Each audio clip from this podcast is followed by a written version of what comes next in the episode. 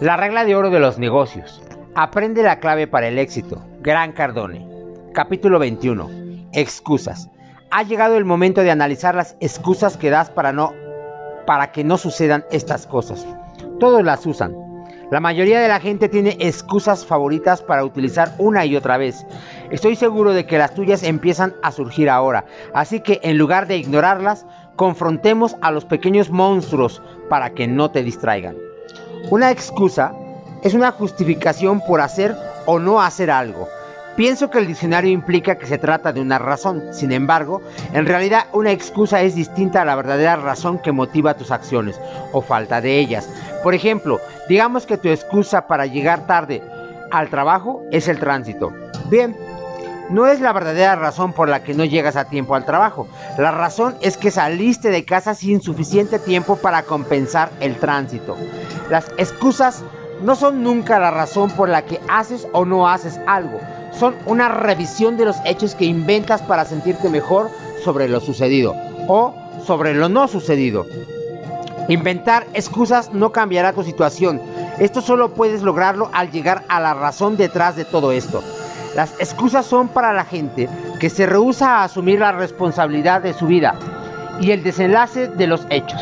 Los esclavos y las víctimas inventan excusas. Siempre estarán destinados a recibir las obras y migajas de otros. Lo primero que debes saber sobre las excusas es que nunca mejorarán tu situación.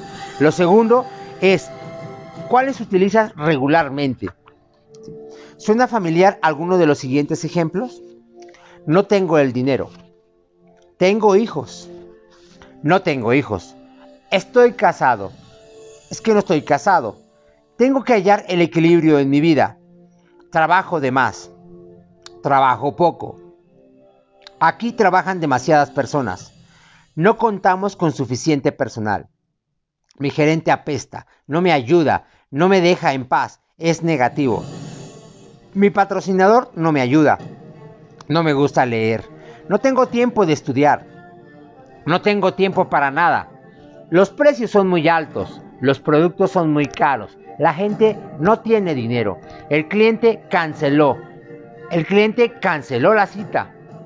La gente no me dice la verdad. La gente no tiene dinero. La economía está mal. Los bancos no prestan. Mi jefe es avaro. Mi patrocinador está equivocado. No podemos encontrar o contratar a la gente indicada. Nadie está motivado. La gente tiene malas actitudes. Nadie me dijo. Fue culpa de otro. No dejan de cambiar de opinión. Están cambiando las promociones. Estoy cansado. Necesito unas vacaciones. Trabajo con puro perdedor. Es que la gente no trabaja. Estoy deprimido. Estoy enfermo. Mi mamá está enferma. El tráfico está terrible. La competencia está regalando sus productos. Tengo mala suerte. El signo no me ayuda. ¿Ya te aburriste? Yo ya. Acudí a lo más recóndito de mi mente para hallar todos estos pretextos. ¿Cuáles de ellos utilizas? Regresa al párrafo anterior y subraya los que escuchas de tu propia boca. Ahora pregúntate si alguno mejorará tu situación. Lo dudo. Entonces, ¿por qué la gente las usa con tanta frecuencia? ¿Importa siquiera? Una excusa es una alteración de la realidad. No te llevarán a una mejor situación. Si el cliente no tiene dinero, no te ayudará a cerrar el trato. El hecho de que solo tengas mala suerte no mejorará las condiciones de tu vida ni tu suerte. De hecho, si sigues diciéndote eso, esperarás la mala suerte, asegurándote así de que las cosas sigan por mal camino. Debes entender la diferencia entre inventar excusas y ofrecer razones sólidas y reales para justificar sucesos. Este libro se enfoca en las muchas diferentes diferencias entre los exitosos y quienes no tienen éxito.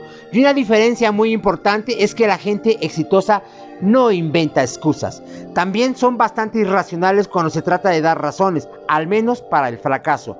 Nunca me preguntaré, ni preguntaré, ni preguntaré a otros, ¿por qué no fui capaz de llevar mi producto al mercado? de conseguir dinero suficiente o vender bastante, porque en lo que a mí concierne ninguna respuesta bastará. No hay justificaciones que cambien estos hechos o situaciones y las razones son solo oportunidades que deben ser atendidas. Cualquier racionalización que inventes solo da a otros la oportunidad de hallar la solución. Recuerda lo que he dicho una y otra vez a lo largo del libro. Nada te sucede a ti, sucede debido a ti. Las excusas son complemento de esto y un diferenciador mayor para dirimir si tendrás éxito o no. Si conviertes al éxito en opción, entonces no lo será para ti, así de simple. No hay excusas que te hagan exitoso. Sentir lástima por ti y elaborar excusas es señal de un nivel demasiado bajo de responsabilidad. No me compro porque el, no me compró porque el banco no le concedió el crédito. No, no te compró porque fuiste incapaz de asegurar el financiamiento apropiado para un cliente potencial.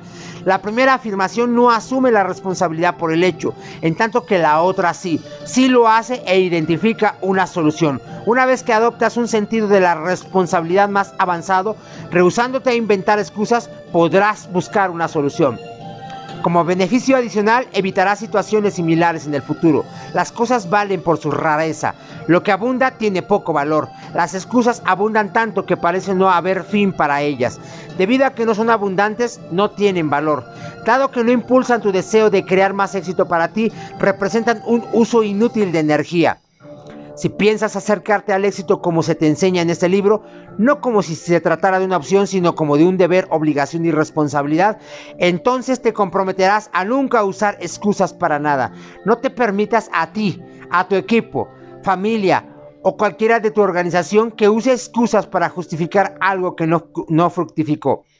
Como reza el viejo dicho, si ha de ser, depende de mí. Haz el siguiente ejercicio. Número uno, ¿qué diferencia hay entre una excusa y una razón? Número dos, ¿cuáles son las dos cosas que debes saber sobre las excusas? Y número tres, ¿qué excusas has usado?